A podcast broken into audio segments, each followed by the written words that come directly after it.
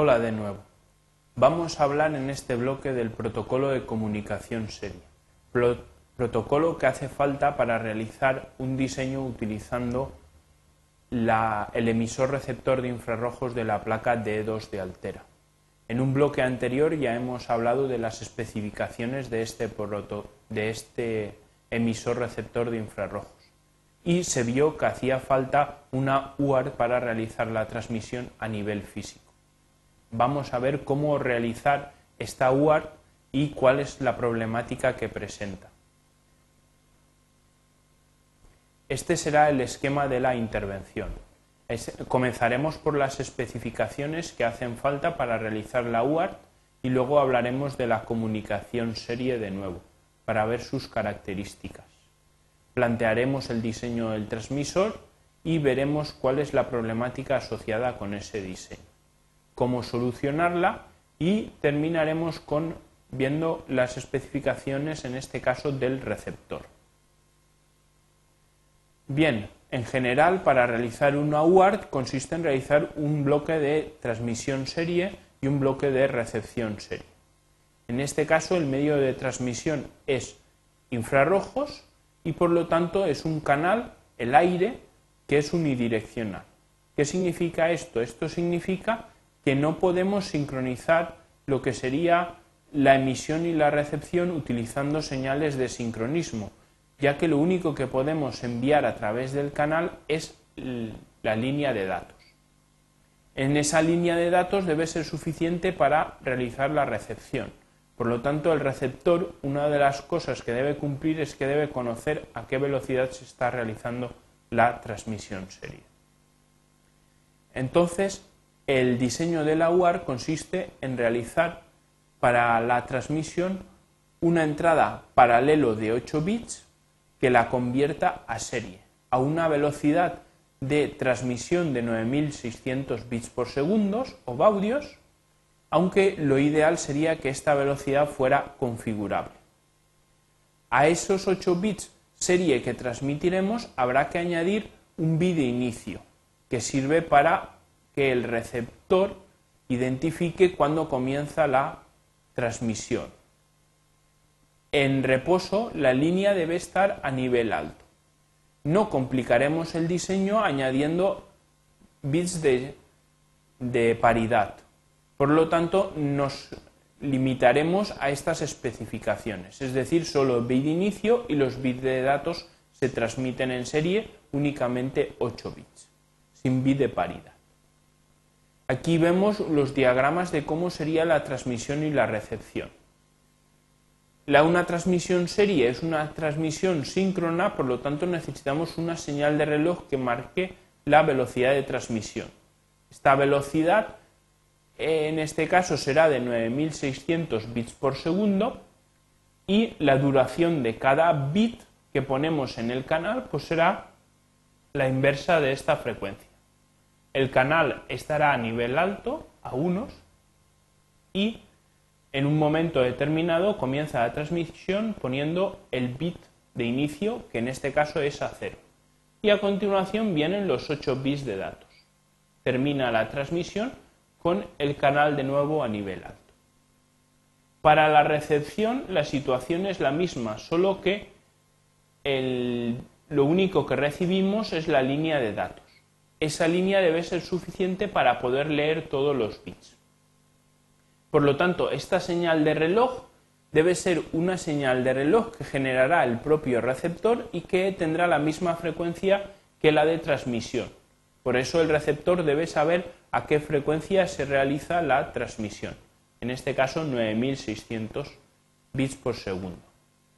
Bien, una vez llegue el bit inicio en la recepción, comienza todo el proceso de recepción.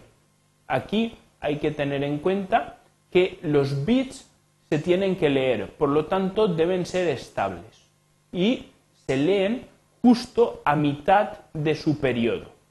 Esta línea indica en qué instante de tiempo se va a leer el bit, en el instante justamente del flanco subida del reloj en el cual ya hemos asegurado un tiempo en el cual el bit es estable. Es la mitad de lo que sería en el caso anterior. en el caso de la transmisión, los bits vienen marcados en el momento en el que se ponen.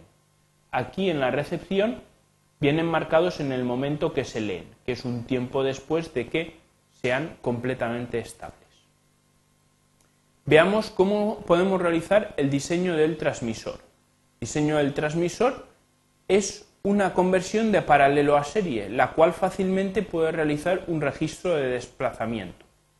Por lo tanto, será un bloque de conversión paralelo-serie, tendrá una entrada paralelo de 8 bits, una salida serie y necesita una señal de reloj. La señal de reloj es la que marca con qué velocidad van saliendo las salidas serie. Una vez ponemos la entrada paralelo, cada vez que llega un flanco de la señal de reloj, pues sale un bit en la salida. Así, uno tras otro, van saliendo los 8 bits, siempre con el flanco de subida del reloj, a una velocidad de 9600 hercios saldrán todos los bits, separados pues el tiempo eh, que especifica esta transmisión. Una vez haya sido transmitido el último de los bits, pues el bloque detiene y ya no transmite más. La línea vuelve a nivel alto. Bien, ¿cuál es el principal problema que podemos encontrar a la hora de realizar este diseño? El principal problema radica en que, aunque parezca increíble, tenemos que realizar una transmisión a 9600 hercios. Sin embargo, la placa D2 que vamos a utilizar tiene un reloj del sistema de 50 MHz. Si se aplica esa señal de reloj a la entrada de reloj del bloque paralelo serie, no se puede conseguir esos 9600 hercios de transmisión sino que estaríamos transmitiendo a 50 MHz y eso no lo queremos. ¿Cómo podemos solucionarlo? Pues bien, hay una manera de hacerlo que es la correcta y otras que no son adecuadas. Una posible solución, que es la más rápida que se nos puede ocurrir, es utilizar un bloque divisor que divida la frecuencia del sistema para obtener una frecuencia de 9600 Hz, de tal manera que con un simple contador que divida por 5200, esta frecuencia de 50 Hz sale una frecuencia de 9600 Hz. Aplicada a la señal de reloj, pues obtenemos la velocidad de transmisión que queremos.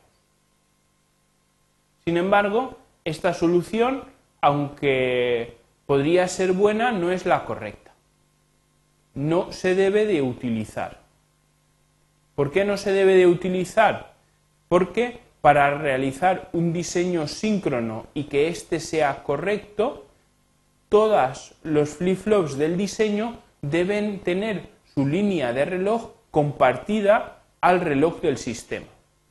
Hay que tener presente que vamos a realizar un diseño sobre una FPGA. La FPGA es un elemento síncrono, donde hay que realizar diseño síncrono.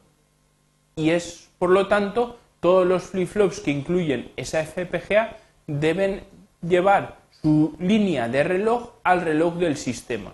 Y en este caso, el reloj del sistema es el reloj de 50 MHz que hay en la placa. ¿Qué hemos hecho nosotros al utilizar esa solución? Pues bien, tenemos que el contador sus flip-flops sí que están conectados al reloj del sistema. Sin embargo, el bloque paralelo serie, los relojes de sus flip-flops no están conectados al reloj del sistema, sino a una señal de salida que proviene de otro flip-flop. Por lo tanto, esto no es un diseño síncrono correcto. ¿Qué debemos hacer?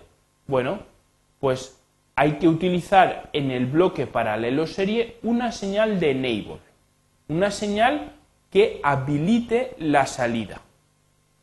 La salida de tal manera que la frecuencia de salida serie venga dada por el enable. El enable es el que marca con qué frecuencia salen los bits por el puerto serie. Ahora usamos el mismo contador.